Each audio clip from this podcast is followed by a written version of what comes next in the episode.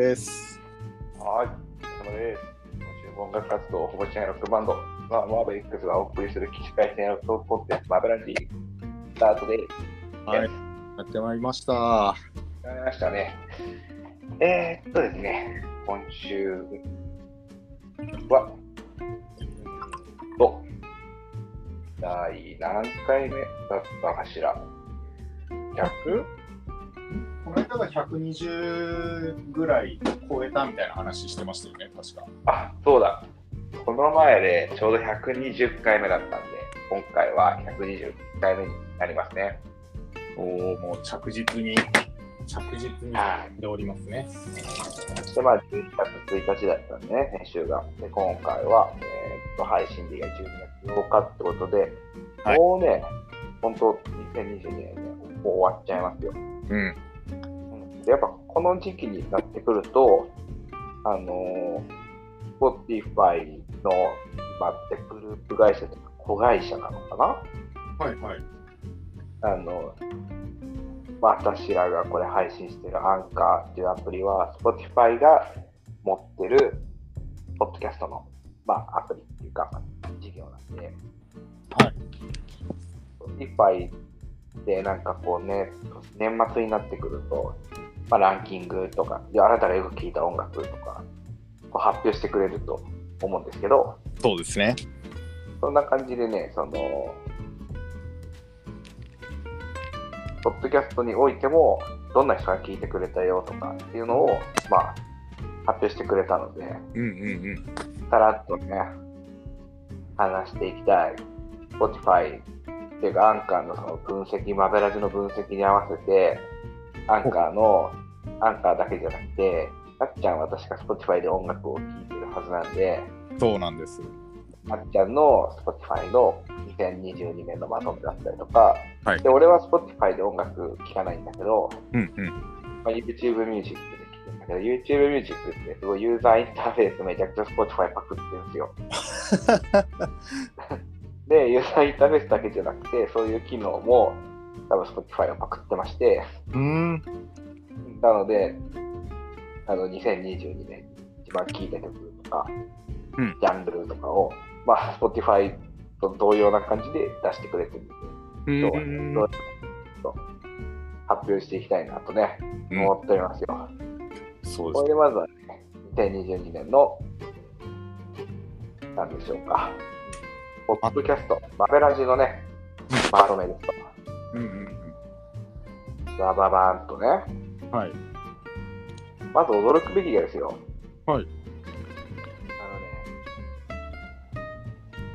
合計収録時間は2020年、これが、えーと集計されたタイミングの段階なんで、うん今日のとか、先週のとかは多分入ってないんだろうけど、あ、先週のは入ったかもしれんけど、うんうん1456分も収録したよと。うん。ほう、結構。すごくない？これ。そうな1456分。すごいな。結構な長さ収録してますね。すごいよね。1456分ってことは、例えば60分を1時間じゃん？そうですねだか。ら 60, 60で割ると、10時間分ぐらいああ、結構いだますだよ。すごいよね。20時間。いやー、よけ収録したな。20で、1年って、まあ、12×4 なんで、だいたい48週ぐらいじゃん。はいはい。まあ、50週だとしても、まあ、20時間分っていうと、まあ、1回30分だと40時間、まあ、そうかな、50週あったとして、全部30分取ると、まあ、150時間、15時間分になるのかなうん。25時間か。まあまあまあ、そんな感じか。だからまあ、こう、コンスタントに30分ぐらい取ってますよ、みたいな。うんうんうん今、暗算できるのをバグってますけど、ねまあ大体そのもんですよ、きっと。うん。そうですね。まあ、そう結構長い間収録したと、今年も。そうそで、これは社会文化カテゴリーの、そうそう、社会文化カテゴリーなんですよね、マベラジってね。ほうジャンル哲学だしね。はい。中の他のクリエイターよりも94%高い数値。結構な、すごい上位だよ。すごいですね。すごいと思う、これ、ほんと。いやー。すごいな。ただまあ、この俺らよりもさらに上を行く、まあ、6%側の人間っていうのはもう本当定期的に取ってるのかな。もっとね。ちゃんと視聴者もいたりするのかもしれない。いや、俺らみたいなことをやってる人もいるかもしれないけど。ああ、そうですね。多分、作っただけ作って、収録してない、配信してないっていう、ポッドキャストアカウントとかも結構星の数ほどあると思うんで。うん。とはいえ94%だからね、上位6%にいるわけなんで。そうですね。配信率もわりかし100%に近い近いですよね。収録したのは基本、ほぼほぼ配信してますもんね。あそうそうそうそうそう、取りためとかほとんどないし、うんお蔵入りもほとんどないんで。そうですね。本当に時たまお蔵入り、まあ、酔っ払いすぎて何言っとるかわからんっていうので、もうダメだみたいなのがね、あるけど。で、まあ、あとはあれかな、今年のトップエピソードは、この前も話したかもしれないけど、マーフィーの法則なんですよね。うーん。マーフィーの法則もうタイトルはよく聞くけどもうすでに何の話をしたかあんまり覚えてないんですよね。そうそうそうそう、覚えてないんよ。うん。もう一なんか、うんね、引きつけるような感じのこと言っとったからな。なんか言って忘れたけどな。なんか言ったんだ。マーフィーの法則。そうですね。なんかマーフィーの法則っていうのがあるんですよ。知ってますか？っていうのを確か言ってるのは覚えてるんですけど、なぜそれになったかもあんまり記憶に、まあもう一遍聞き直さないかんちゅうことですね。これは。そうそうやすることによって、さらにマーフィーの法則がエースに。うん。あれだよね、なんかその落としたトーストがバターを塗った麺を下にして着地する確率はカーペットの値段に比例するっていうあの 法則ですよね。まあ、そっか。だからもう、あーここではやめてくれって時こそそういうの起きるよっていうあーもらったネタですよっていう。はいはいはい。ありましたね。そうそっからなんか話広げてったっていうのが多分マーフィーの法則の回だと思います。なんでこんなに伸びてるのかわからないんだけど、もしかしたらマーフィーの法則ってピンポイントでポッドキャストで調べられた時期があるのかもしれないですね。うん。そういうことに興味を持ってくださった方がいたのかもしれないですね。そうそう。かもう、イナがなんか本当マーフィーの法則について話したとき、ちょうどテレビでマーフィーの法則とかがなんか放送されてたりとかして、で俺らすぐ収録して、で、ポッドキャストでもマーフィーの法則なんて打ち込んだ人が、おなんか出てるみたいなっていうのはあるかもしれないなと思ってますよ。そうですね。面白そうと思って聞いてくれて、あれ、思ってたんと違うってなったかもしれないですけど、まあ、そうですね。そうそうそう。でですね、リスナーのリスニングタイプってのも出てます。ほう。リスナーのリスニングタイプ、学者タイプ。あなたのリスナーは、ポッドキャストのエキスパート。時代にとらわれず、ポッドキャストを聞き、の名番組を愛しています。とあの、あれなんですよね、おそらくだけど、マベラジのリスナーはマベラジしか聞いてないんで、あおそらくだけど。だからその、有名どころをあんま聞いてない。そもそもポッドキャスト聞いてないから。あ、そういうことですね。だからすごい、えっ、と、ニッチなところに行ってるリスナーさんが多いっていうことを、まあ、遠回しに言っていると。そうそうそうそうそう、コアだそうだよっていうのを言ってくれてるのかなって、これは思ってます。うん。あーで、えーっとまあ、マベラジの、マベラジを聞いてくれてる人の中で、マベラジ8人のファン。8人、マベラジ聞いてくれてるリスナーの中で8人にとっての、ねトップポッドキャストですよと。ほう。えーポッドキャストを聞いてくれてる人たちにとって、まず8人の人のトップポッドキャストがマベラジであり、ほう。13人においてはトップ5であり、ほう。17人においてのトップ10であるってことなんですよ。へえ。ってことは多分その8人のファンのトップポッドキャストっていうのはマジでこの8人はマーベラジしか聞いてない。そうですね。うん。だろうな。気になるのはその13人とか17人っていうのがトップ5とかトップ10ってことなんで、そうですね。他のポッドキャストも聞いてる中で、そうそうそあえてマベラジを聞いてくださってるというう。そう。うん、ですね。そうそうそうそう。へえ。っていうのがね、ありました。えーあとは、えーマベラジ、えー、と1456分の44エピソード、うん。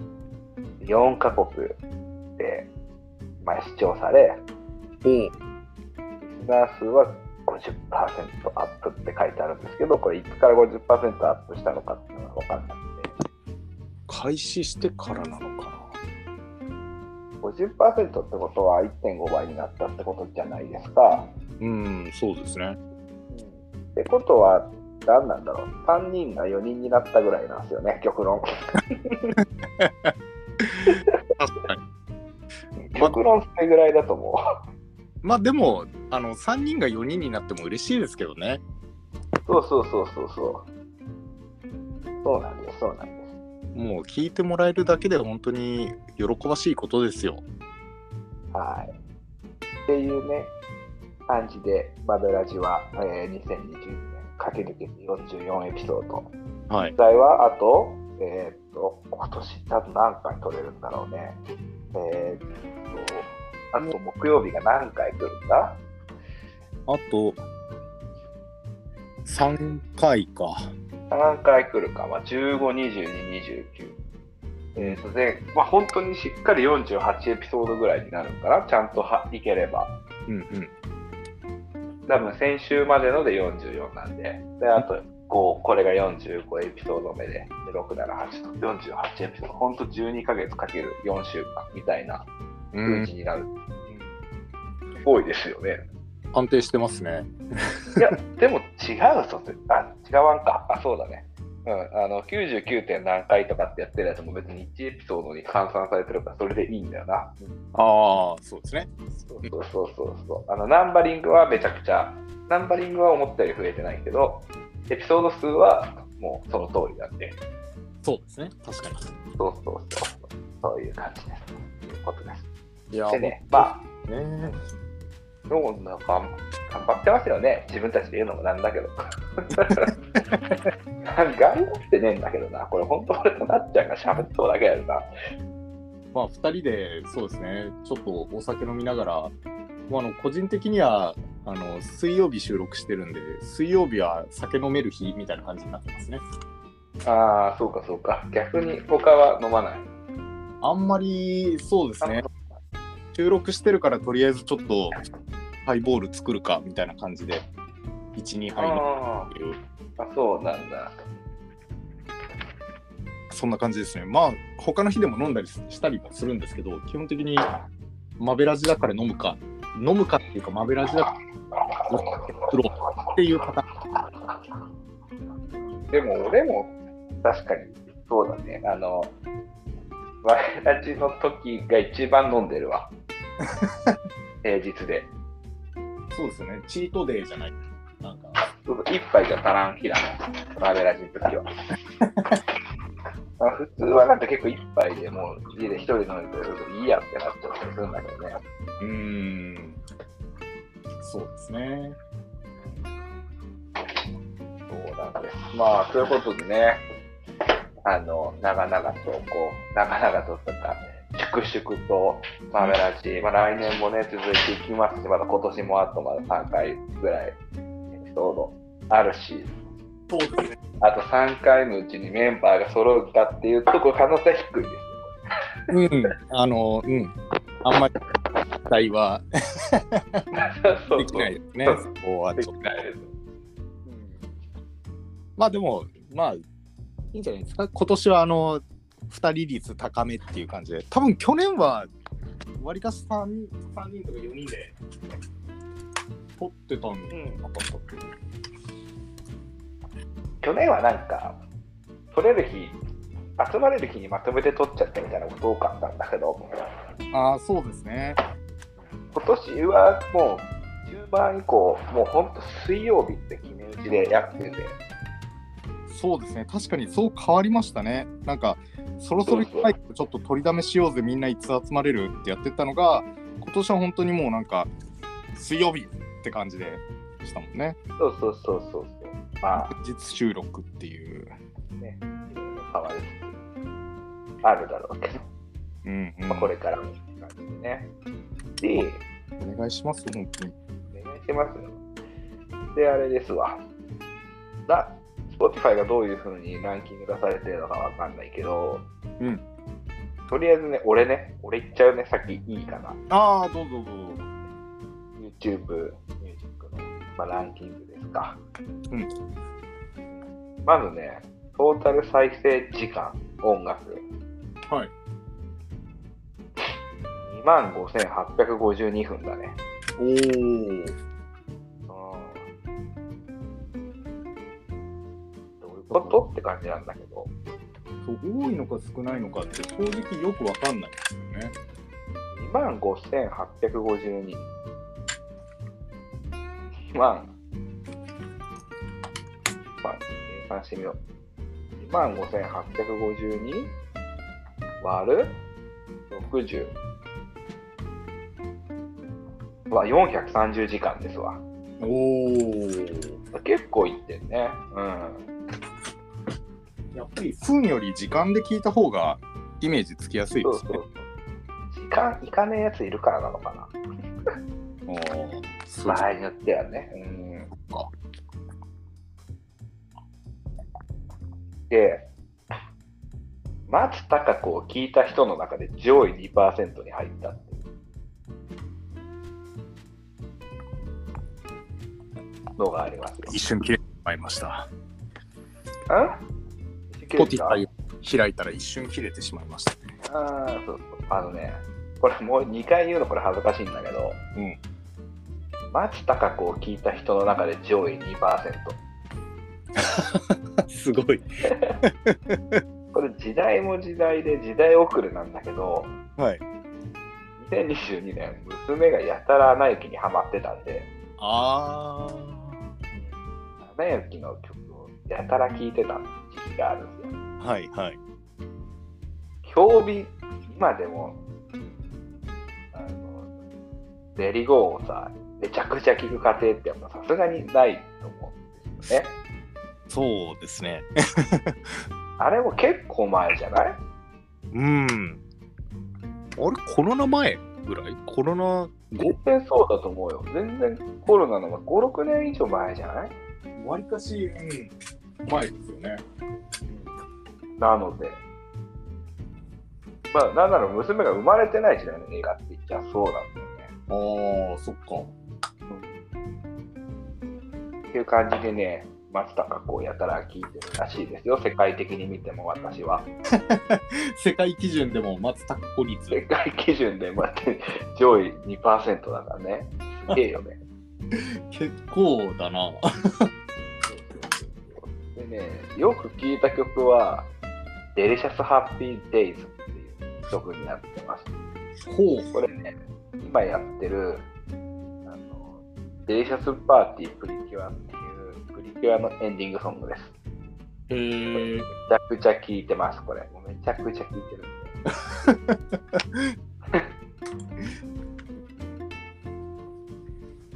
そうか、そういうふ、そっか。そうやって聞かせるっていうパターンもありますもんね。自分が聞く、パターンもあるし。うん。そう、特にこれ、俺のデータって言ったらもう荒木家の数字だよね。うん。そう、特にだからこの200 2万5000分っていうのも荒木家トータルみたいな。そういうことですね。まあ確かに子供がいると、あの、謎の無限ループがある時期がありますよね。ハマるでもと。本当それだけっていうね、あるからね。この曲もいいよって言っても、やだこれがいいっていう、あれですね。そうそうそうそう、あるんで。ね。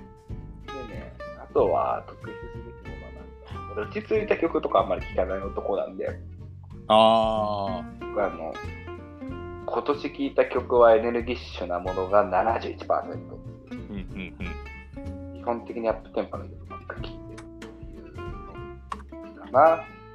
ジャンルで言うと、日本のロックが21%、うんうん。ジャパニーズインディーが7%、うん。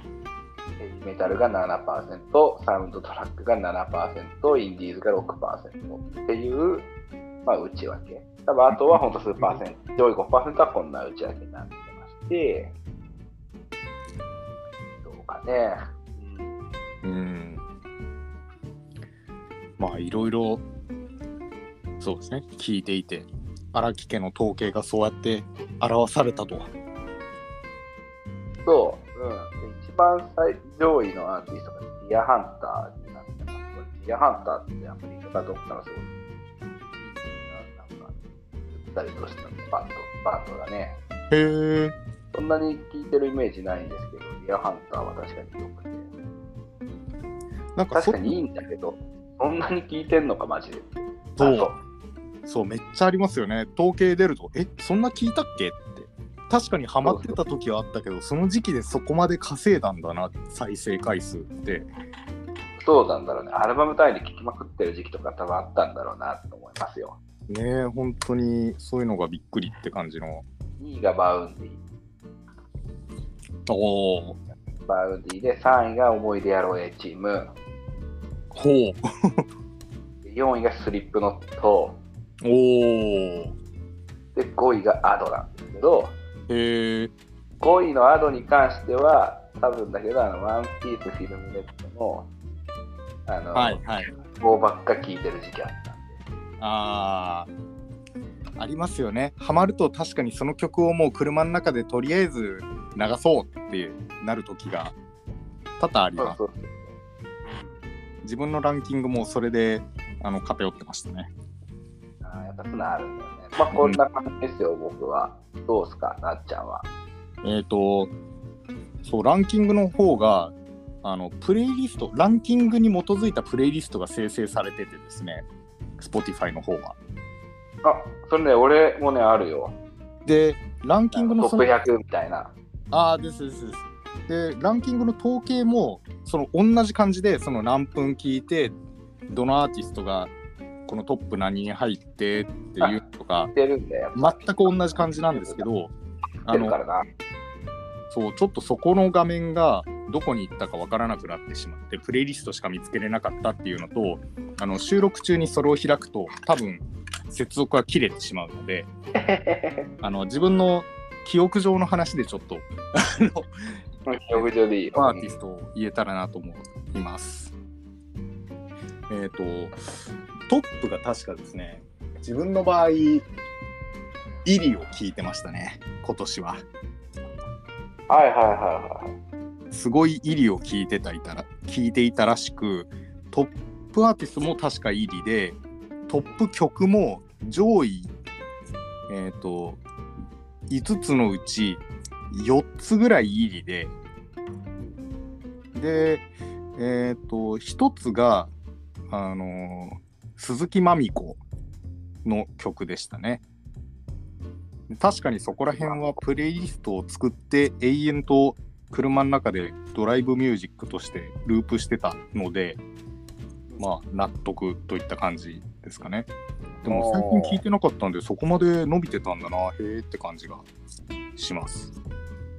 やっぱね、もう年の瀬だから、今はそんな聞いてねえってやつも結構入ってんだよね、多分ね、聞いてる時期が、うん聞いてたタイミングで。そうですね。あと多分、あの、車なし生活をちょっとしてたので、その時に曲が伸びてないんじゃないかなって感じですね。ああ、なるほど。ドライブの時に流れてるのはやっぱ伸びるんだね。そうですね。だから、やっぱり車があると、そんだけ曲が伸びてたんだなーなんてちょっと思いながら。はいはいはいはい。って感じの、ちょっとそれぐらいしか情報が、まあ、イリを一番聞いていて、えっ、と、鈴木まみ子の曲1曲、あの、チェルミコっていうユニットものうヒップホップユニットですね。うん。の片割れの鈴木まみ子が単体でやっていて、単体で活動してるのか。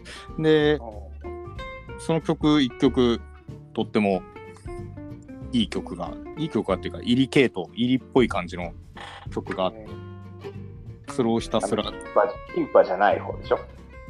じゃない方ですね。うん。そうですねっていう曲を聴いてたのでまあそっかそれがランキング入りしたんだなって、まあ、確かにそのプレイリストはいつもとりあえず困ったらそのプレイリスト流しておこうって感じでやってたので。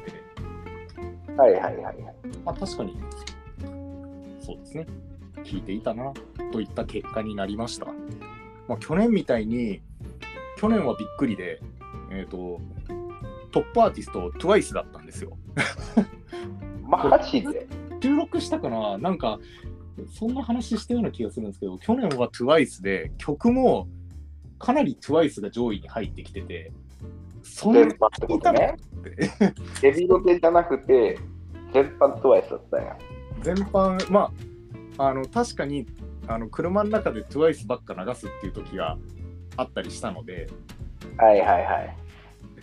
そうですね。まあ、確かにやっぱりドライブであんまり曲変えれないんで、そのアーティストってやって流しちゃうと、もうずっとそれになるんで、まあ、そうそれもあるだろうけど、にしても、えー、TWICE が1位になってしまうのかと。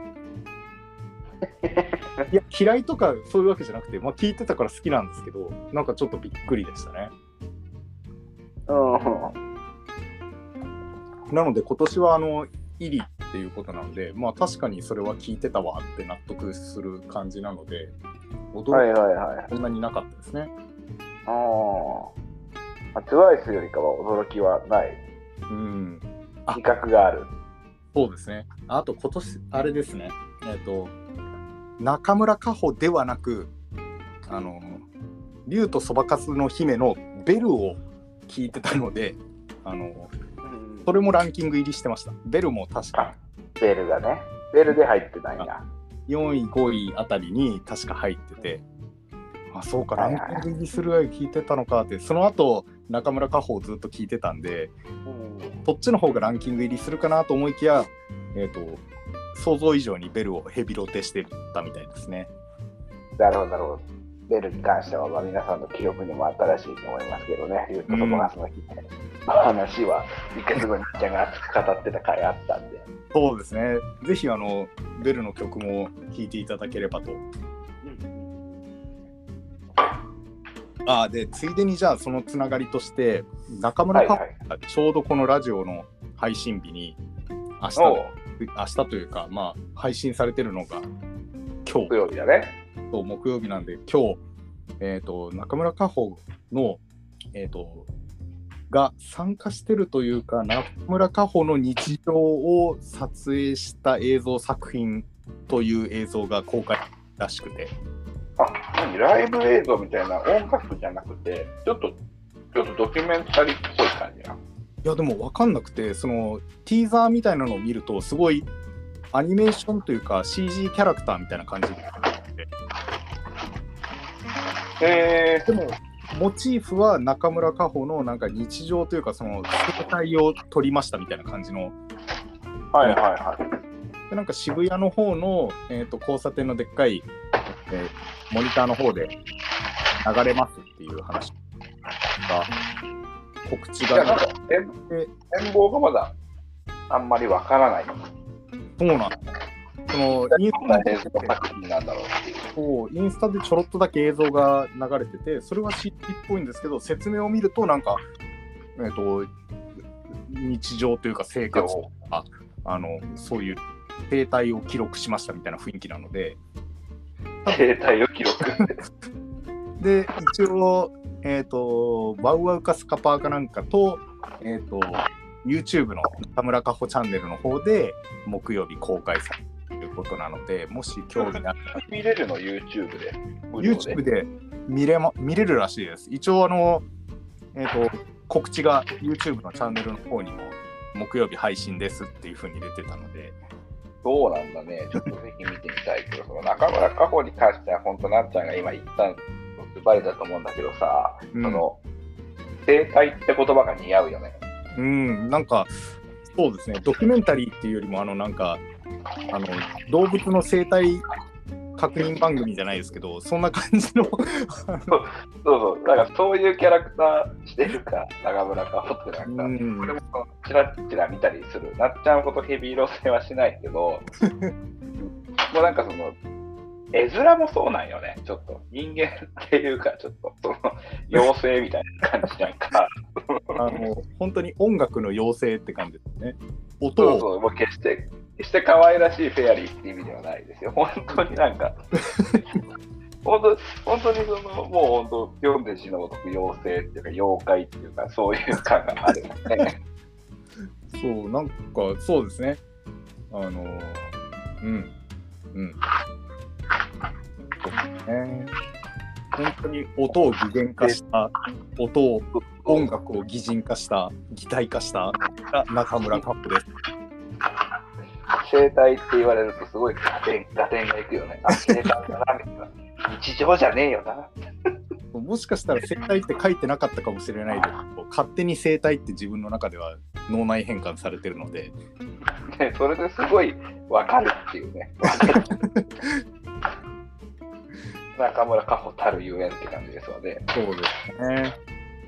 もうぜひぜひ、あの、うんうん聞いていただいてる6人くらいのリスナーさんにも、もう聞いていただいてるかもしれないですけど、ぜひまた聞いていただけたらなと。アペラジしか聞いてないトップリスナー。そうですね。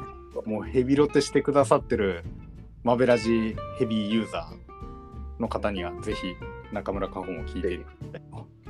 そうそう。これが本当来年とかになってさらに下火になったりすると、これ露骨に数字出たりとかして、来年悲しむんでね。あ去年はなんか50%アップって言ってたのに、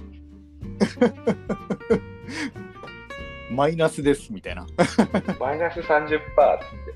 ああ、まあ7人が6人になったぐらいか、みたいな。一人でなんかなって言ってそうですね。ちょっと悲しくなっちゃうので。まあゆるりと時たま思い出したら聞いてもらえればですそうねそうそう。うん。うん。思い出したように聞いてもらえれば。そう。まあ、だから今年は、今回はまあ今年のマメラジ振り返りって感じでね、うん。配信しますし、まあそんなこんなな内容でしたよってことで終わりますか？そうですね はい。ということでね、今週もマメラジお相手は、えザ・マーベリックスドラムのトモヤと、リードギター夏美でしたありがとうございましたアンシタオン。